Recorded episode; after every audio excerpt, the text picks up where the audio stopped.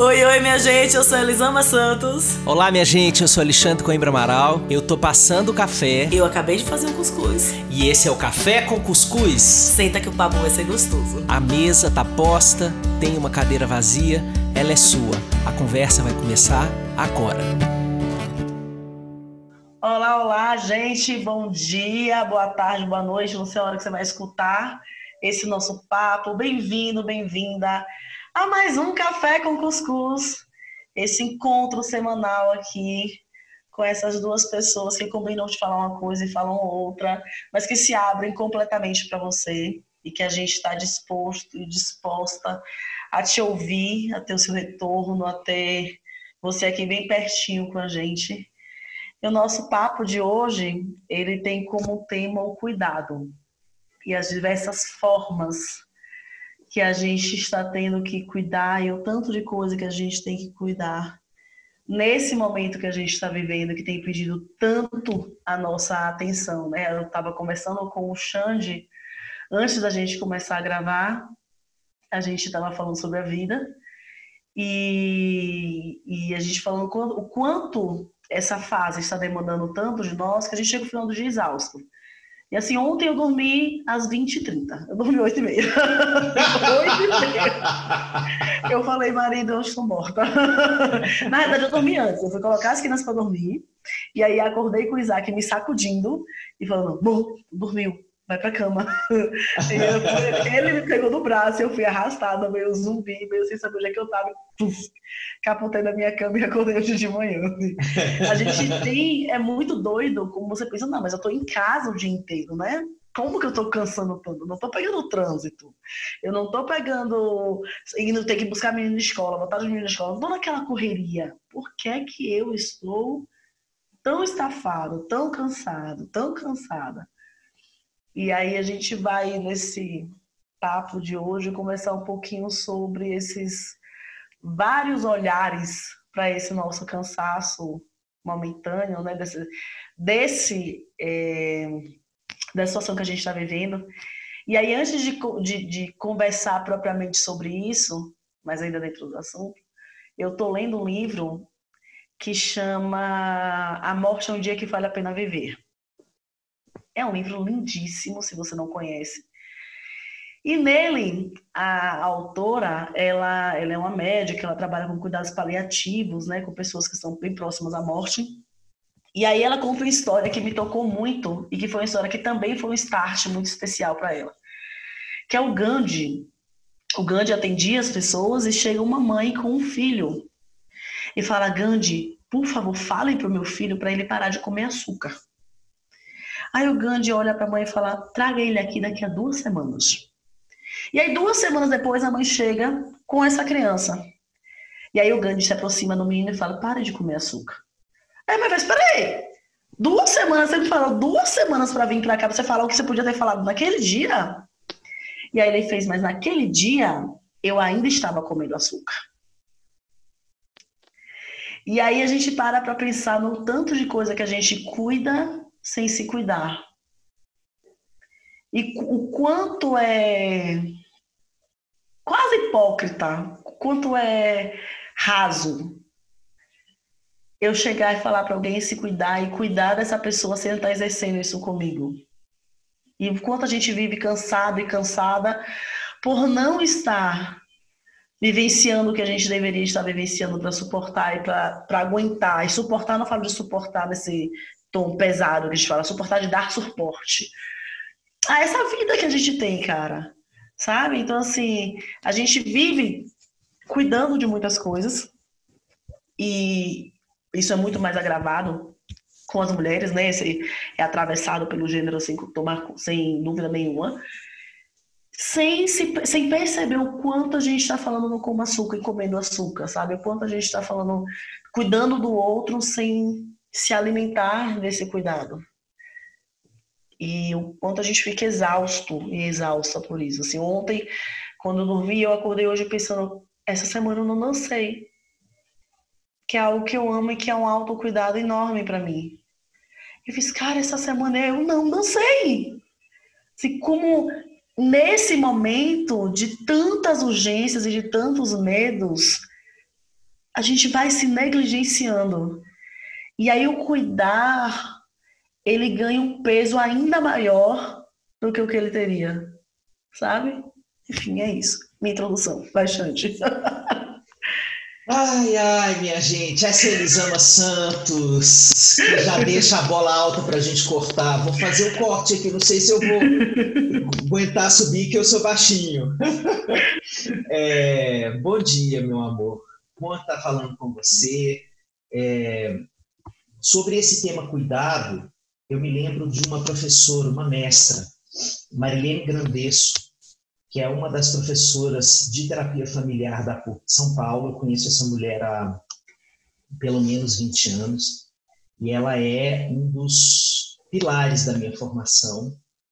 É, minha amiga hoje, mas já foi aquela mestra inatingível, assim, a gente vai tomando coragem para chegar pertinho até falar com ela assim, quero ser seu amigo.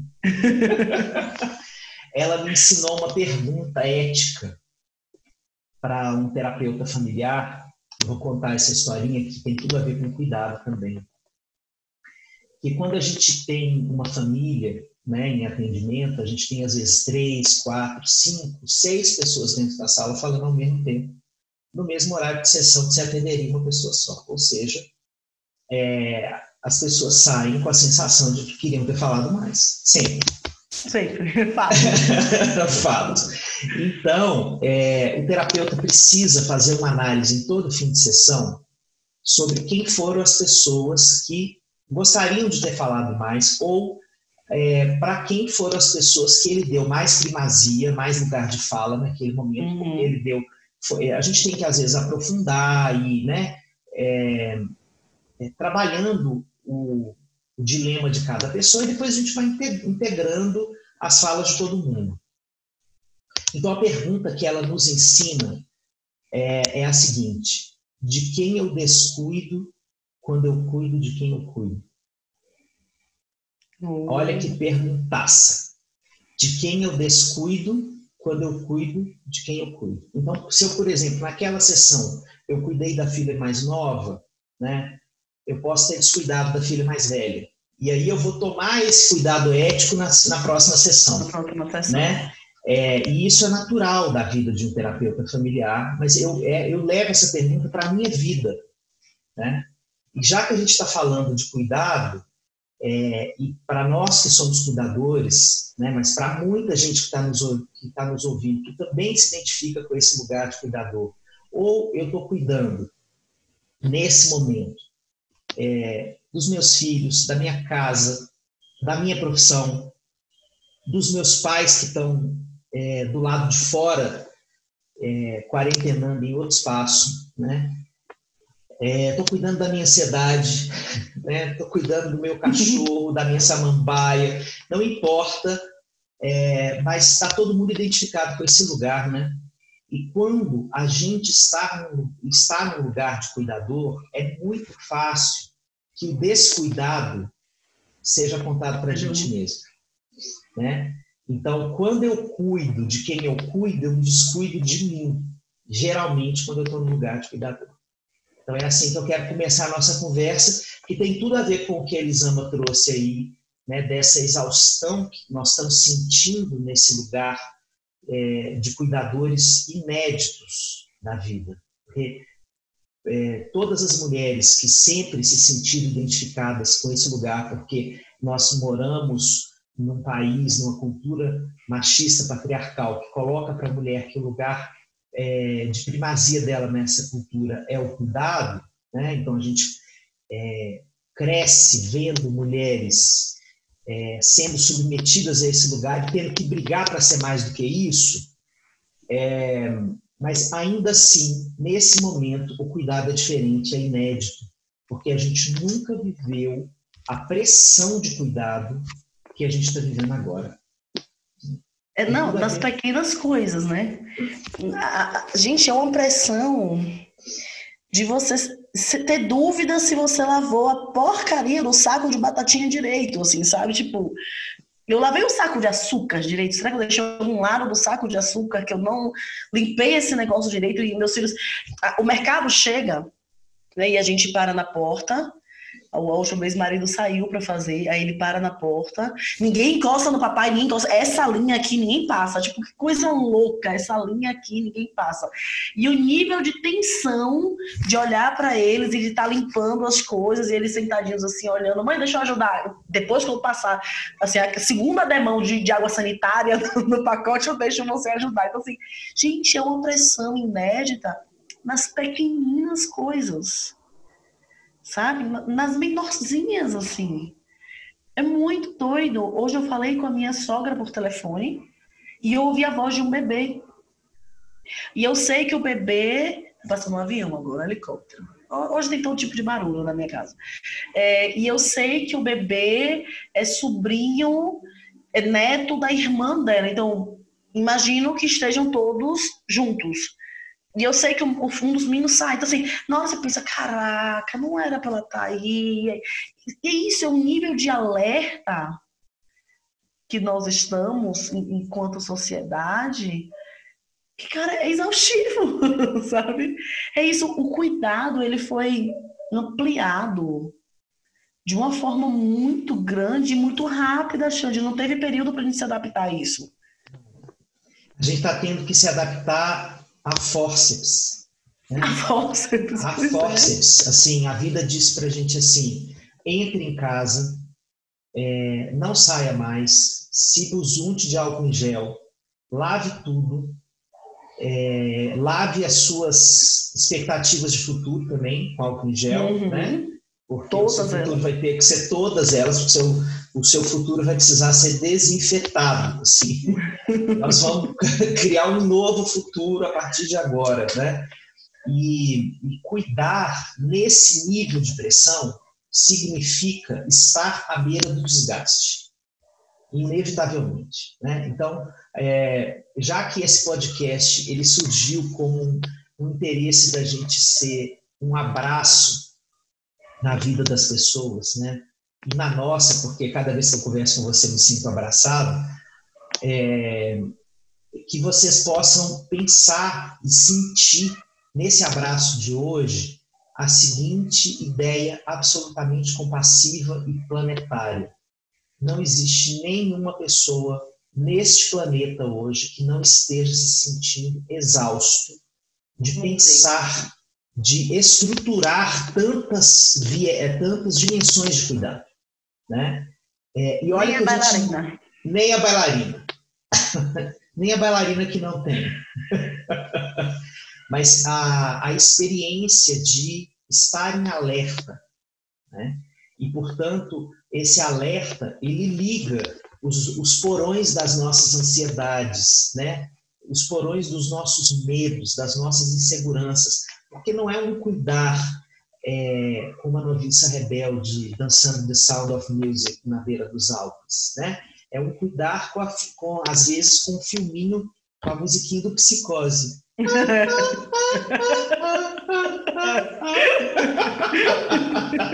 É esse nível de cuidado. É exatamente isso. Uma fantasia bem psicóloga. Cara, e assim, além desse nível de tensão, a indeterminação total. A gente não faz ideia de quando isso vai acabar. Essa indefinição, ela é algo que angustia no nível muito alto. Porque além de termos sido colocados em casa sem, sem prévio aviso, existe um. Quanto tempo isso vai durar? Não sei. Depende. Depende. Depende de muitos fatores. Depende de um monte de coisa. Simplesmente depende. E, e, e essa indefinição ela, ela traz um nível de angústia, uma nova camada de angústia, que é muito grande, porque nós estamos acostumados a fazer planos.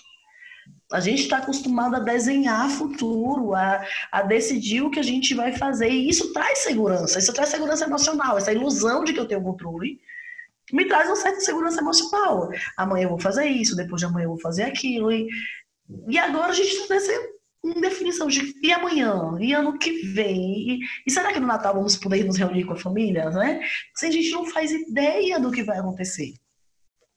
Não faz ideia.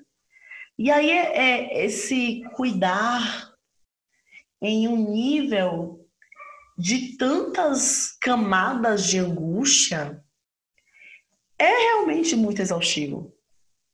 É realmente muito cansativo. Então, quando eu paro e penso, meu Deus, eu dormi ontem às oito e meia da noite, como que a pessoa consegue ficar tão cansada em casa, sabe? Mas é, é isso, são muitas camadas de coisas para chegar, levar a gente até esse cansaço. É, são muitas preocupações, são muitos desdobramentos. E nisso a gente nem ainda começou a falar sobre a saúde de que a saúde mental, a saúde emocional de quem está na linha de frente. Nossa Senhora. Nossa Do nível de, de, de abdicação de quem está cuidando ali na linha de frente. A minha irmã, a minha irmã, ela é, ela trabalha num CAPS.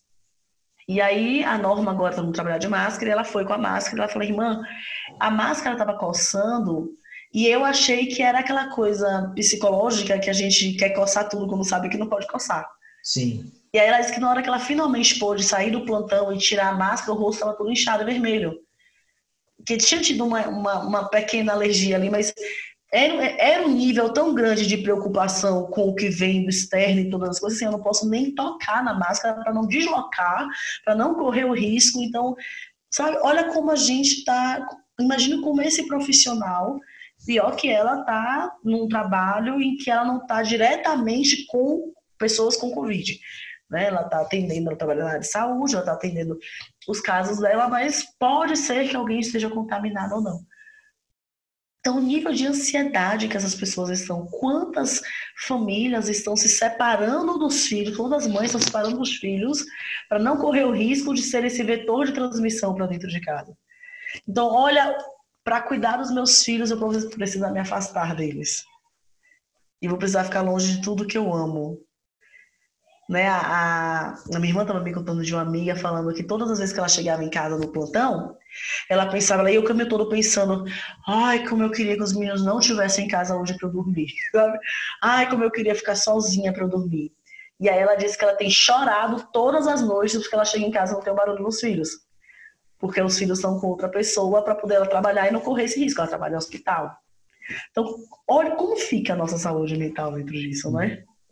E olha que a gente está só no primeiro mês, né, Elisana? No segundo agora, né? Já passou é. um mês. Mas ainda prometemos aí, a vida ainda promete muitos meses de dedicação ao cuidado a essa pandemia, né? É, eu acho que é um lado é, cruel dessa experiência que é a obrigatoriedade da separação. Porque a diferença entre esse, antes da pandemia, o desejo de eu ter um tempo privado, né, é, mas isso ser uma escolha, uma experiência de liberdade.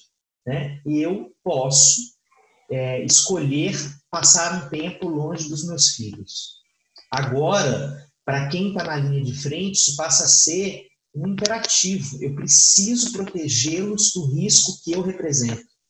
Né? Isso aí é uma, é uma amplificação à máxima potência daquela cena que a gente comentou e se emocionou é, no episódio passado, da gente comentando, a gente limpando presente de, de amigo, né?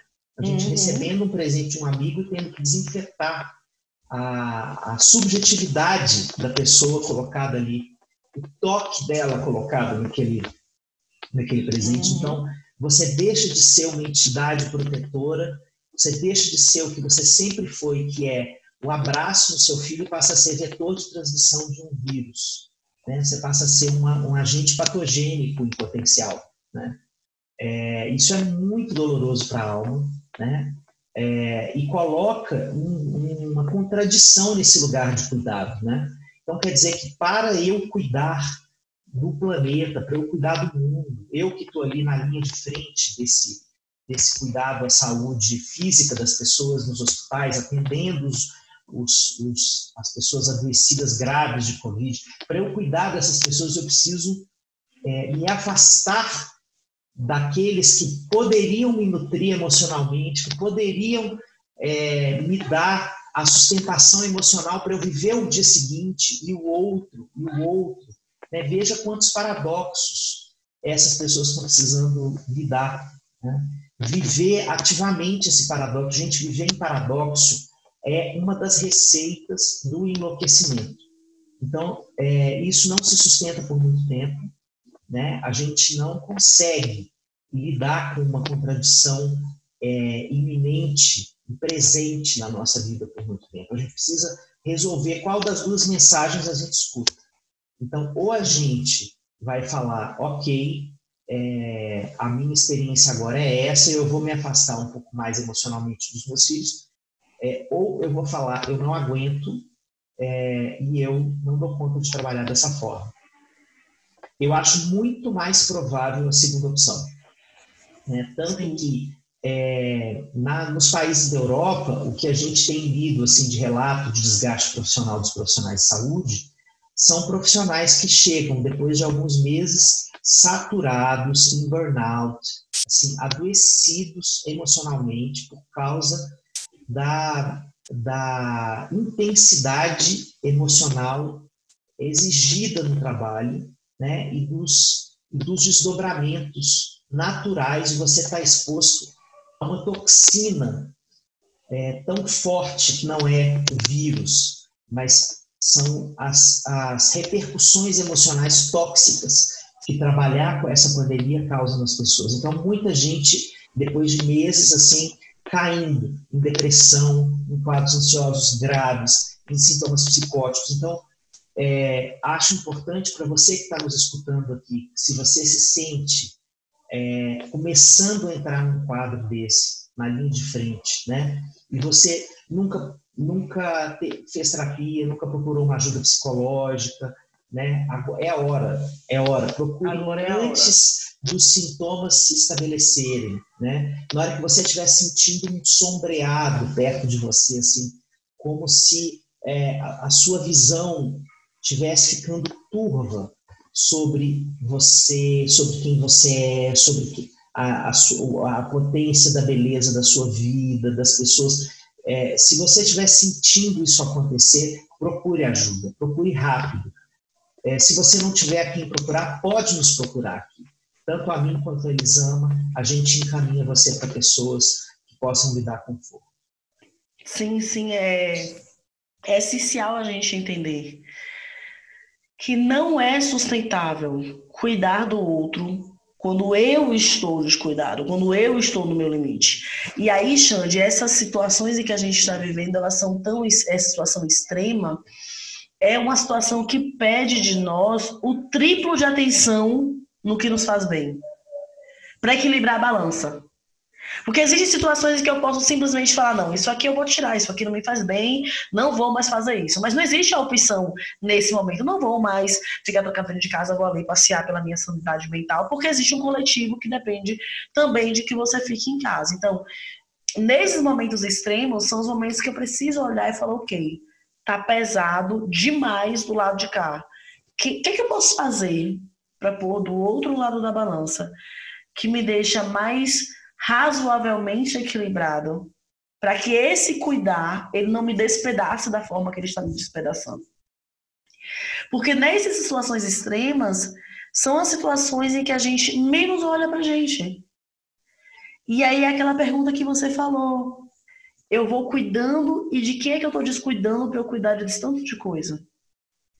E é insustentável a longo prazo, como você também disse. É completamente insustentável completamente sustentável. E assim, eu reparo os meus sintomas de, de descuido de mim, eles vão diretamente na minha irritabilidade com o outro.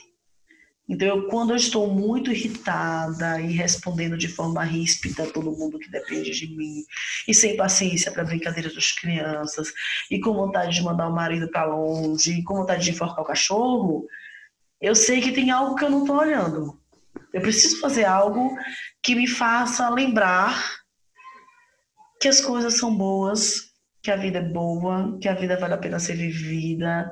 E E se eu me descuido e se eu esqueço disso, porque aí a gente vai mais uma vez para essa educação maluca que a gente recebeu, que não deu a, o mínimo, a mínima educação emocional.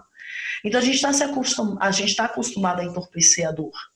Né? A gente não fica quando eu não quero ficar com a dor. Eu não vou ficar quando a dor é um negócio muito ruim, eu vou fugir dela. Então a gente vai lá, come, bebe, passa horas no Netflix até ele perguntar se você ainda está assistindo. Então a gente vai fugir dessa dor de toda forma. E aí, o anestesiar, ele não anestesia só o que está doendo, ele anestesia tudo.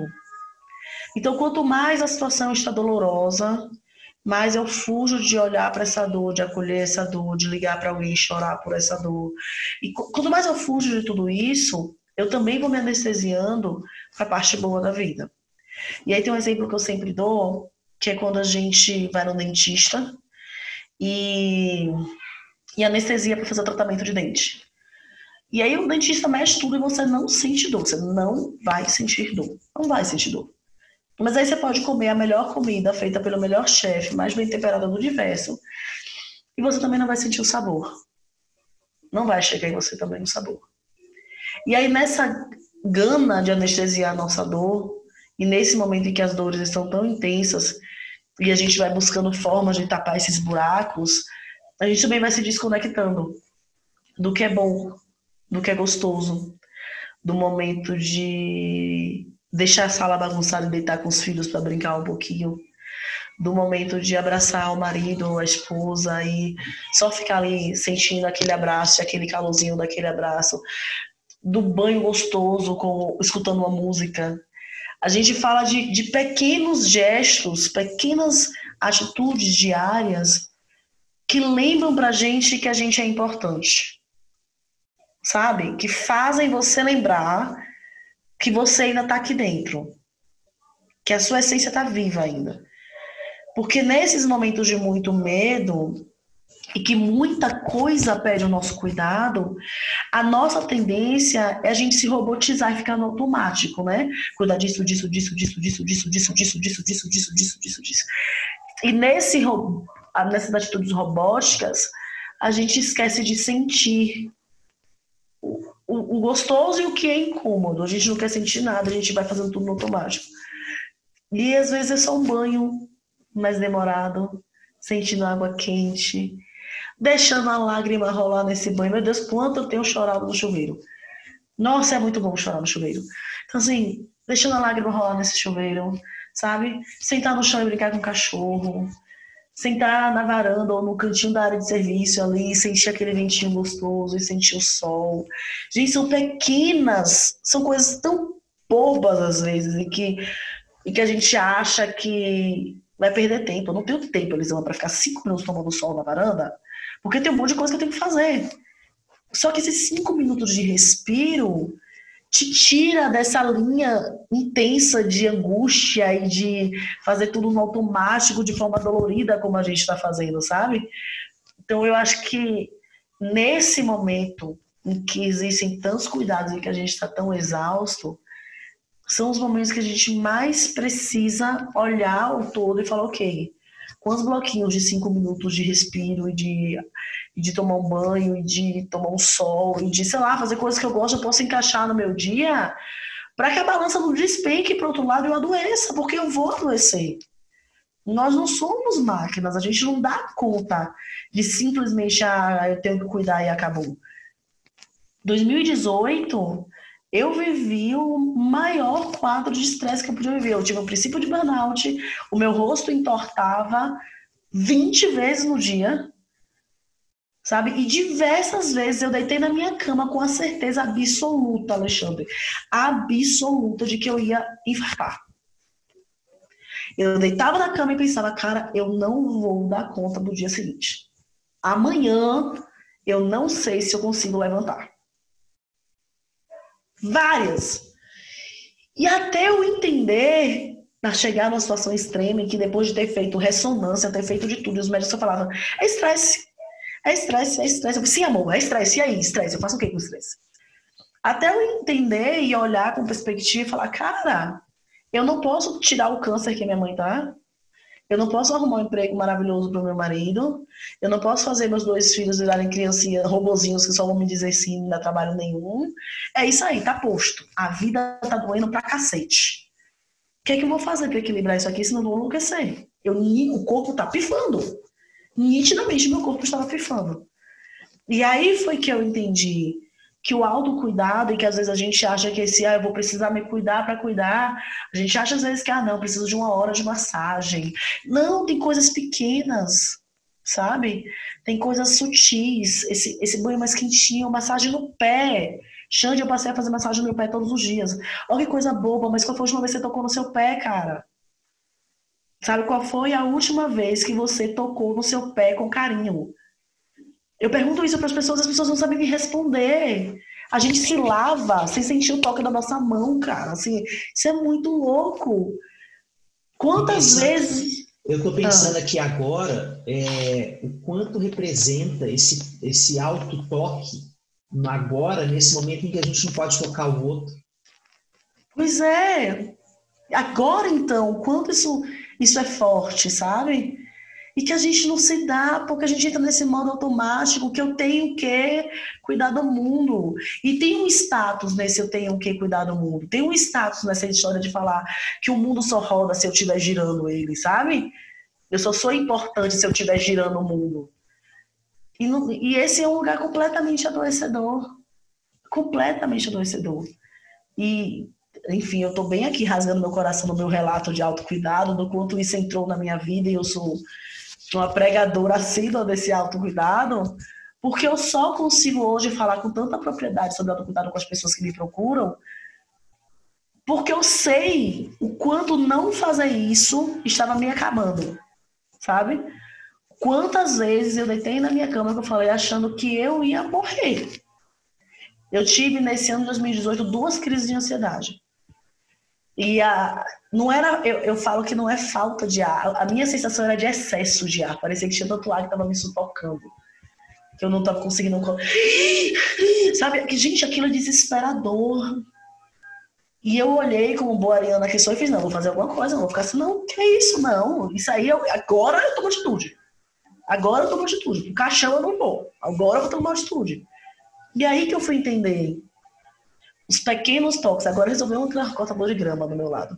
Tá bom, gente, aqui o barulho. Oh, gente, os barulhos aí do fundo são parte da quarentena. é, e a gente, nessa quarentena, o nosso chamado é para a gente lidar com o possível. Com o possível. O ideal não existe na vida cotidiana, muito menos na quarentena. Então pois é. sigamos, é. né, Elisa? Sigamos. Mas aí é isso, Xande, assim, quando a gente fala de cuidado, e aí eu lembro do quanto eu cuidei e eu falava para mim mesma assim, eu não posso gripar. Olha que coisa louca, eu não posso ter uma gripe. Porque se eu tiver uma gripe, ferrou, a minha agenda tá cheia, eu vou ter que devolver o dinheiro, eu já gastei dinheiro pagando contas da casa, a gente tem débitos, a minha mãe, a minha mãe tá com câncer, então eu não posso eh, gripar, senão eu não vou poder visitar minha mãe, ela só tem eu para cuidar. Olha o nível de, de loucura que tava na minha cabeça, de você achar que você pode controlar uma gripe. Então, assim, eu tossia, eu dava espirro, e eu tomava dois remédios de vez, mais todas as mandingas naturais que, que eu tinha na vida. Sabe? Então, quando eu comecei a enxergar esse nível de pressão que eu estava colocando sobre mim, é que eu fui entender que ninguém consegue cuidar do outro se descuidando a esse nível. Sabe? Ninguém consegue. Sabe uma coisa que eu lembrei aqui? É, é, incrível como conversar com você vai, vai abrindo a minha mente. É, me lembrei de uma coisa que está na história da terapia familiar. Quero contar uma outra historinha. Nós, que somos cuidadores profissionais, né? É, não somente psicólogos, mas todo mundo que está na, na, na, nos lugares mais diversos de cuidado aos seres humanos, em amplo uhum. espectro é, em geral, nós fomos filhos parentais. Eu vou, eu vou explicar o que, que isso significa. Na infância, é muito comum nas famílias, e nas famílias latinas isso é um fenômeno, é, que os filhos sejam colocados no lugar de cuidadores de outros irmãos Sim. ou até mesmo das dores dos adultos. Né? Que uma mãe, por exemplo, é, depois de uma separação né, é, dolorosa, ela escolha um filho ou uma filha para ser confidente uhum. dessa dor de mulher, né? É, e que é, coloque esse filho ou essa filha para cuidar da dor dela. É, quando tem um idoso na família é, deprimido, desistindo da vida, geralmente um familiar chega para uma criança e fala assim: Olha, ela te adora, é, você é a luz da vida dela e ela está muito triste. Você não pode faltar no domingo para visitá-la porque uhum. é, você. Então a gente, sem perceber, a gente vai colocando cargas vai. de responsabilidade do cuidado nas crianças, nos adolescentes, para cuidarem ou dos irmãos mais novos ou de, dos próprios adultos da família. Isso é que é ser um filho parental, né? um filho que exerce funções de cuidado parental. É, e as pesquisas lá no início da terapia familiar apontavam para esse resultado, que nós, cuidadores, fomos filhos parentais. Então, nós estamos acostumados com esse lugar de cuidado, tendo originado é, essa, aspas, vocação para cuidar numa certa inversão. Né? Então, tem uma, é, uma descoordenação emocional interna sobre quem eu sou e qual é a minha real capacidade de cuidar. Porque quem é uma criança e qual é a real capacidade dessa criança de operar efetivamente sobre um conflito conjugal, sobre a vida de uma pessoa idosa e sobre a, a, a capacidade dessa pessoa sustentar a esperança na vida. Né? Então, é, a experiência desse cuidado nasce com uma, uma contradição. Eu sou pequeno, mas posso cuidar de grande. É, eu sou, eu me sinto sem forças, mas tenho que ter, porque estão depositando muita expectativa em mim. Então, o que, que isso gera? Na hora que a gente cresce, se a gente não olha para essa nossa ferida, a gente pode crescer com essa ilusão de onipotência. Por isso que nós cuidadores, em geral, temos essa ilusão de que a gente pode mais um paciente, mais uma conversa, mais, um, mais uma hora de plantão, né? mais um dia sem dançar.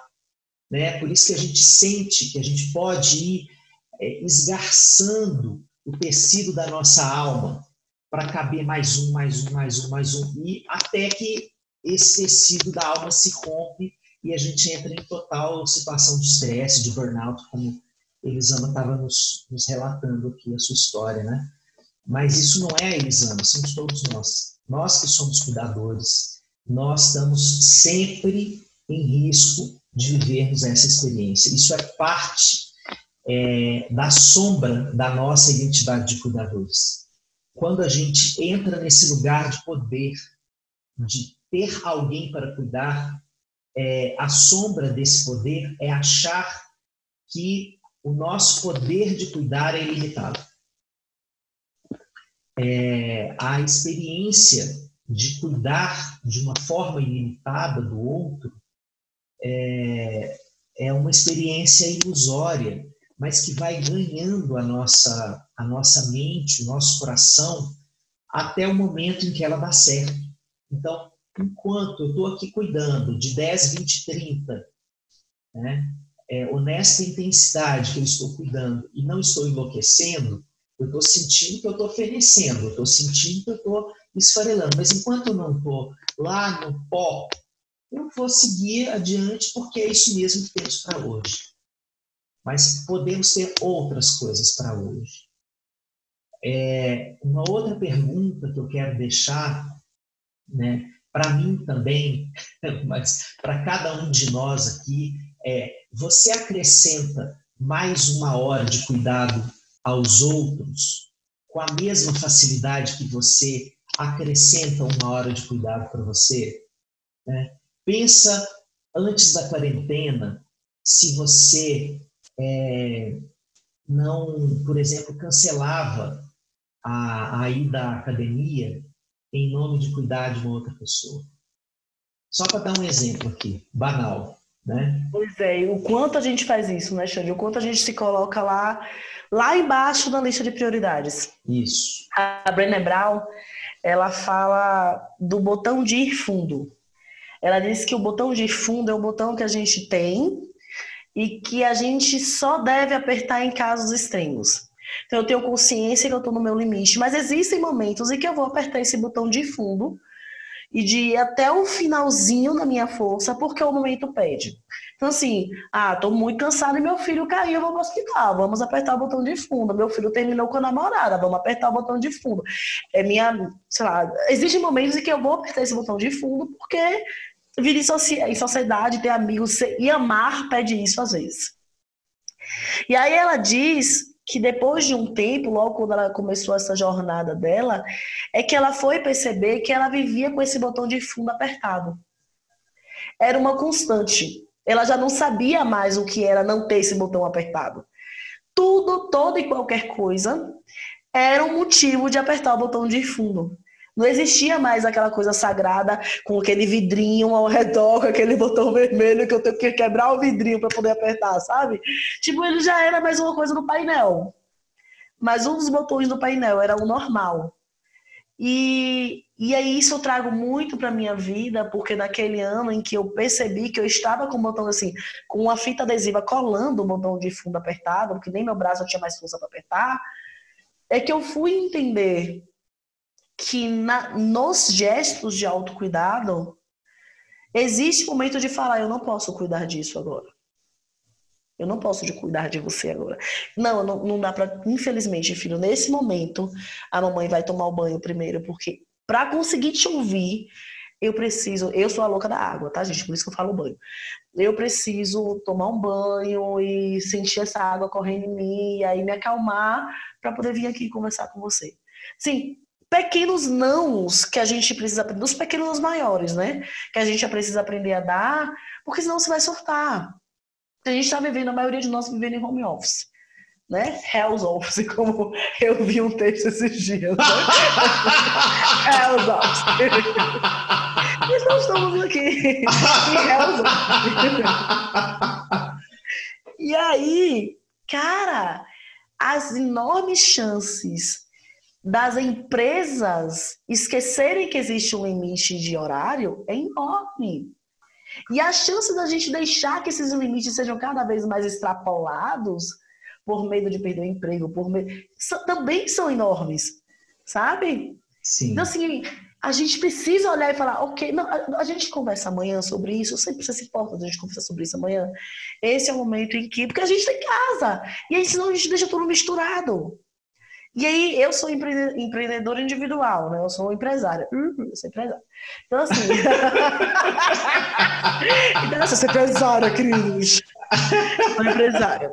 Então, assim, como é meu, né? O meu negócio é, o nome da minha empresa é Elisama Santos. Eu sou o meu negócio. As chances de eu deixar a coisa toda atropelar são gigantescas. Porque mistura o negócio inteiro e a gente não divide o momento, a gente não percebe que a gente ainda está se dando por uma coisa que talvez ali já, já chegou no horário. Não falando que você tem que trabalhar de 7 a 7, não é? De 7 a 18, nada, é de você conseguir enxergar que existem períodos em que você exerce outras funções e que você não é um povo. Essa romantização do povo que veio com a vida moderna ela acaba com a gente. Sabe, essa romantização do não, eu consigo, eu assumo, eu faço, eu consigo. E, ah, e aí, esse lugar, que esse, esse, isso que você falou dessa criança parental, é, me, me lembrou muito o livro da Alice Miller, que é o drama da criança bem dotada. Né? E o quanto realmente é vivo isso. Esse livro aprende... é. Minha gente, olha, Compre batom, viu? Esse livro é. Esse livro, essa foi, foi, essa voltei uns 30 anos, né? Compre batom tem uns 30 Compre anos, batom. né? Compre batom. É. Esse livro é um arraso. Aliás, Alice Miller é uma Mas assim, a gente precisa já fala, é porrada. É porrada. ela, é. ela não ameniza, ela não, não, não, é leitura fofinha, não, é não, porrada. Não. Foi um livro que eu fechei algumas vezes para chorar. Sim. Um nível de identificação muito forte. Mas é isso, nós fomos acostumados a ultrapassarmos, de, a ultrapassar o limite não, nós fomos acostumados a nem reconhecermos que tínhamos um limite. A gente tinha que olhar o limite de papai e de mamãe. Era esse o limite que era o foco da vida. Não era o seu. E aí, quando a gente fala em cuidado, a gente fala em você conhecer o seu limite, porque não existe cuidado sem saber o meu limite. Não existe. Quando eu aperto o botão de fundo, eu tenho que estar consciente que nesse momento eu estou apertando o botão de fundo. Eu tenho que ter atitudes conscientes, mas eu só sei quando eu sei onde é o meu normal, né? Onde é o meu limite ali, para que eu consiga saber quando eu vou ultrapassar dele, para que rapidamente eu volte para o meu lugar normal. Eu encontro as minhas formas, as minhas ferramentas para voltar para o meu lugar normal. E aí a gente fala de cuidado e desse momento em que nós estamos tão, tão, tão estafados e tão cansados e exercendo tantas funções e que muitas delas a gente não vai conseguir dizer não, porque são essenciais para a sobrevivência da família. Então, assim, não dá para simplesmente falar a partir de hoje a laranja que se lave sozinha. Não sou obrigada. Não vou dar banho fruta. Vou dar banho fruta. Ela se lave sozinha. Ela que lute. Ela que lute. Cara, não dá. Infelizmente, eu vou seguir aqui juntando, limpando ovo por ovo com álcool num cantinho ou outro para pôr na guarda-geladeira. Estamos no extremo, né, minha gente? Isso é o momento em que você descobre que ovo tem canto. Que ovo tem canto. gente, é sério. A gente ri, mas é de chorar. A gente ri, mas é de chorar. Gargalhar, minha gente, do próprio ridículo é autocuidado. Que se... É auto... Só para a gente nomear o que a gente está fazendo agora, nesses minutos.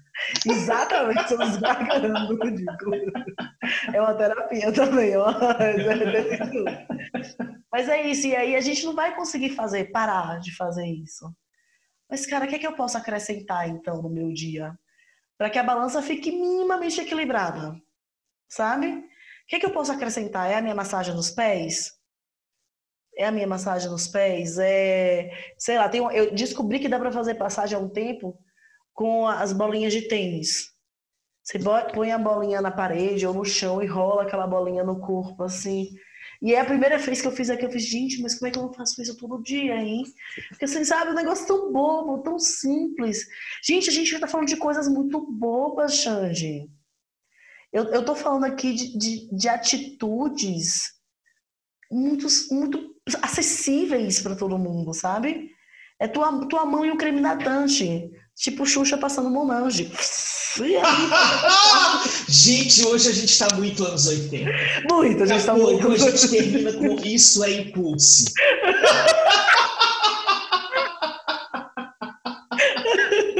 Pois é, a gente está muito. muito. Mas é isso, assim, sabe, cara, de você enxergar e nomear. E aí um outro autocuidado do que foi que a gente falou no episódio passado, que para mim ele tá assim, é, é tá no topo.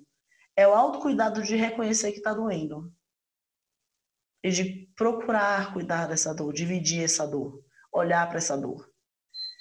Porque aí esse para mim é o autocuidado mais essencial de tudo, sabe, Xande? De você enxergar que tá pesado demais. e consegui, ok, nesse momento eu não, não, não, vou dar conta de tirar nada, já fiz, já botei tudo no papel aqui, apesar de que tem muita coisa que a gente pode tirar, então assim, a minha casa tá bagunçada tem uns dois dias, e eu falei com o marido, eu não vou fazer nada. Você faz o mínimo, eu faço nada, e aí depois a gente vai conseguir dar um jeito, mas nesse momento eu não vou dar conta. Tava com mais atendimentos que o normal, tava cheio de coisas, não, não vou fazer nada. Você faz sua parte e a minha fica aí para eu fazer em algum momento do dia e tá tudo bem. Então tem coisas que a gente consegue tirar. Mas é se assumir a própria dor. Olhar para ela como como parte da vida, sabe? Como algo que que é legítimo É legítimo a gente estar tá cansado, é legítimo a gente estar tá com dor nesse momento. E isso por si só já é um autocuidado maravilhoso. Sabe? Se reconhecer a profundidade do que a gente está vivendo enquanto sociedade hoje. E ligar para um amigo. E conversar sobre isso. E dormir chorando abraçado ao travesseiro de vez em quando. Dormir chorando abraçado travesseiro também é autocuidado, tá, gente? Só para vocês saberem. Assim, às vezes é, é o que a gente precisa para acordar no outro dia sentindo que respirou. Eu fico pensando, Elisama, quanto essa, esse excesso é, de, de imposição é, de ações nesse lugar de cuidadores tem a ver com, com o capitalismo, né, que exige que nós sejamos produtivos o tempo inteiro. É, e essa quarentena está vindo nos lembrar que é, essa lógica de vida ela é o avesso do humano. Sim. Porque nós não nascemos para sermos produtivos para o capital. Nós nascemos para sermos produtivos em amplo espectro. Então, na hora em que eu estou chorando agarrado no travesseiro, na hora em que eu estou dando um berro é, e, tá, e aí eu vou precisar ler Por que Gritamos. Por favor, comprem Por que Gritamos na Amazon. e eu preciso comprar e ler o livro da Elisama é, para entender melhor o que está acontecendo comigo. Eu estou produzindo. Só que estou produzindo consciência. Eu estou produzindo intimidade comigo. Eu estou produzindo conexão com quem eu sou nos meus lares menos visitados, nas casas que eu menos conheço de mim mesmo. Esse, esse confinamento, ele está nos convidando de uma forma imperativa, ninguém está fugindo disso, a se ver em condições anormais de temperatura e pressão, é, e entender como cada uma e um de nós reage a essas situações de pressão. Né? Então, nós estamos todos aprendizes de nós, nós estamos todos fazendo um, um escaneamento das nossas manifestações emocionais que nós não imaginávamos que teríamos, porque nunca imaginávamos viver uma situação. Viver o que estamos vivendo. É. Então, é, é, a autocompaixão que a gente tem falado tanto aqui no, no Café com Cuscuz, que é você é, se dar o abraço e dizer assim, cara, essa manifestação que eu tive aqui agora, eu não esperava ter, né? que acho que me, des, me descoloquei, não foi adequado, não é o que eu queria expressar de mim. Ela está vindo para me ensinar o que sobre mim mesmo. É, além de me ensinar a pedir ajuda e a é, me perdoar e reparar o relacionamento que eu posso ter ferido, fraturado com essa ação, também provavelmente está vindo para te é, ensinar alguma coisa sobre você. Um pedaço do seu espelho para o qual você não olhava, um cantinho do seu espelho. Né? Fazendo a metáfora aí do ovo, do ovo que tem canto, a alma tem cantos também. Né? E a gente, a velocidade do tempo da vida antes da quarentena era um entorpecente para a gente não olhar para esses cantinhos da alma. E agora a gente está dentro de casa, convocado, convidado, impelido a olhar para todos esses cantos. E aí tem dor. É, tem, tem dor. dor que a gente olha e dói ver a própria dor. Dói ver a própria limitação. Então, cuidar, como muito lindamente a Elisama trouxe. É, autocuidado também é permitir que essas partes nossas se expressem, para a gente poder cuidar delas. A gente, às vezes, não vai conseguir cuidar sozinho, e a gente vai precisar de conversar uhum. disso com outra pessoa. Né? Cuidar disso não significa ficar solitário com a própria dor. Né? É pedir conexão para outras pessoas, para ver se no diálogo você consegue entender melhor o que é isso. né? Sim. É, mas é um início, minha gente. É, cuidar de nós nesse momento é assumir que tem muita coisa nova do lado de fora e do lado de dentro da nossa casa. Né? O mundo está se derretendo lá fora, mas também está se derretendo aqui dentro. Tem partes nossas que estão sendo jogadas fora para a gente renascer por um novo modo de vida que a gente nem sabe muito bem qual vai ser depois dessa, dessa pandemia, é, mas nós não seremos os mesmos. Né? Então, é, aproveita essa oportunidade para crescer na capacidade de olhar para sua própria dor, de cuidar dela, de cuidar de si, é, de dar esse, essa oportunidade de quem cuida ser cuidado. Geralmente, nós cuidadores não suportamos ser cuidados. Sim. Triste verdade. Normalmente a gente não suporta ser cuidado, a gente não pede cuidado, de pedir cuidado, então, na nossa sociedade, da forma que a gente foi educado, nunca, nunca. Esses dias eu contei uma história de Helena, Helena me ensina tanto que eu nem sei dizer, e quando ela era pequenininha, ela chegou pro pai uma vez e fez: Pai, eu tô triste, você cuida de mim? Acho que ela tinha uns três anos. E aí eu olhei fiz. Na época eu devia ter oito anos de casamento, e eu olhei e fiz: Caraca, oito anos com ele, eu nunca falei isso. Nunca. Em momento algum. Tinha me permitido olhar para ele e falar: Ai, irmão, tô triste, cuida de mim hoje. Porque foi construída na minha ideia, sobretudo para as mulheres, a, a, a verdade, né, a concepção de que a mulher dá conta de tudo. Então, dar conta das minhas tristezas era meu. E eu não tinha que fazer isso com ninguém, pedir isso para ninguém. E aí eu fui aprendendo, né? Tenho aprendido, porque não é exatamente fácil, como eu falei no outro episódio, esse cuidado. E para mim, quando a gente fala em autocuidado, em, em cuidado de uma forma geral, esse autocuidado, ele também está ligado a perceber o momento em que eu não vou fazer isso sozinha, em que eu preciso dividir o meu caminho com o outro. Porque nós somos seres de comunidade, minha gente. Nós somos seres de comunidade. O bicho humano não é um bicho de, que, que foi feito para viver sozinho. Não é. Isso é invencionice maluca nossa, do, do de, de, de, dos nossos sistemas completamente desconectados com a nossa humanidade, porque nós, enquanto humanos, somos feitos para vivermos em grupos, em comunidades. Então, nenhuma dor ela foi feita para você viver sozinho. Agora, quando a gente fala, porque nós aprendemos que eu tenho que cuidar do outro e em troca, por bondade, o outro, o outro cuida de mim. Então, é, é essa lógica que eu te convido para quebrar, sabe? É, a gente aprendeu que eu te amo, eu cuido de você, eu faço tudo o que você quer. Em contrapartida, daí você olha e fala: Nossa, a Elisama está precisando disso, nossa, vou fazer isso por Elisama. E não. Você, a sua prioridade, a prioridade do seu cuidado é sua. Eu vou falar: Não, eu não quero isso. Eu vou falar o que é que eu preciso, o que eu não preciso. Eu vou fazer a massagem no meu pé, se ninguém está me oferecendo a massagem no pé.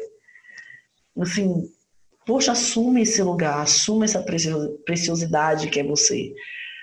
Se trata como alguém que você ama. Porque é algo que a gente não faz muito, a gente não se trata como as pessoas que a gente ama. Né? Então, é, por trabalhar com mães há algum tempo, eu percebo que a criança está com todas as consultas com o pediatra em dia e a mãe está com a dor de dente há sete meses que ela nunca encostou no dentista porque não dá tempo. Então, assim, são as pequeninas coisas desse cuidar, que aí eu volto para essa pergunta maravilhosa do Xande, de de quem que eu estou descuidando para eu cuidar de tudo que eu estou cuidando hoje, sabe? E aí, para a gente ir encaminhando para o final, que a gente já tem praticamente uma hora de conversa, eu quero encerrar agradecendo a quem está na linha de frente e pedindo que, por favor, não acreditem no peso que é essa história de heróis. Vocês continuam sendo humanos, tá? Vocês continuam precisando de cuidado. Vocês continuam precisando ligar para alguém para chorar de vez em quando. Vocês continuam tendo limites. E talvez precisando falar agora eu cheguei no meu limite, se eu for dois passos para frente eu vou desmoronar. Porque essa ideia de herói ela é muito pesada. E ela desumaniza. E é muito então, sedutora. É... E é sedutora demais. É sedutora demais. Então, assim, é um gesto heróico estar na frente, né, na linha de frente, é. É um gesto digno de agradecimento, de aplausos, de palmas, sim. Agora, não esqueçam da humanidade de vocês.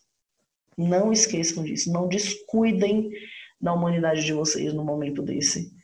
Porque, por mais importante que seja, cuidado todo, a gente só consegue cuidar quando a gente também está minimamente cuidado.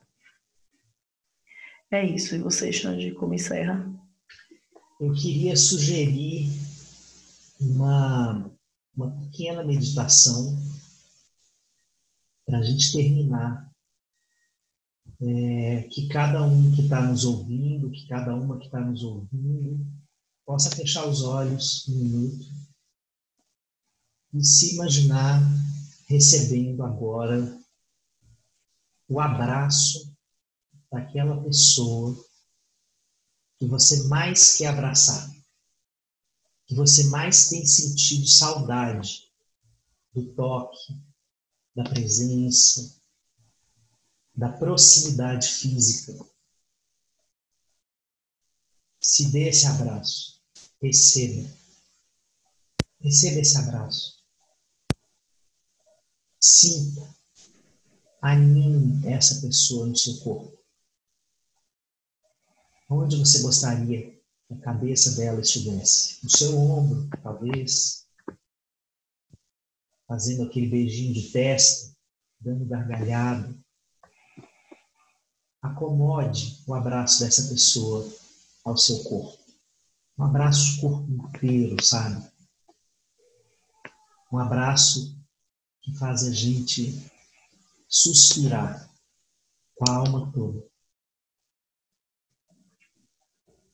Fique assim, abraçado a essa pessoa que você ama tanto e agora, imagina, estamos eu, Elisama, as outras pessoas que estão do lado de fora da sua quarentena, seus familiares, seus amigos mais queridos, as pessoas que te amam. Nós vamos te abraçar de montinho. Você vai ficar aí abraçado com essa pessoa e a gente vai chegar fazendo círculos de abraço. Um círculo, outro círculo, outro círculo. Você vai sentindo que você não está só, que você está repleta de amor ao seu lado. Que isolamento social não é solidão, é proteção. E que Cuidar de si também é lembrar que esses afetos todos existem na sua vida. Basta você fechar os olhos, se lembrar e sentir.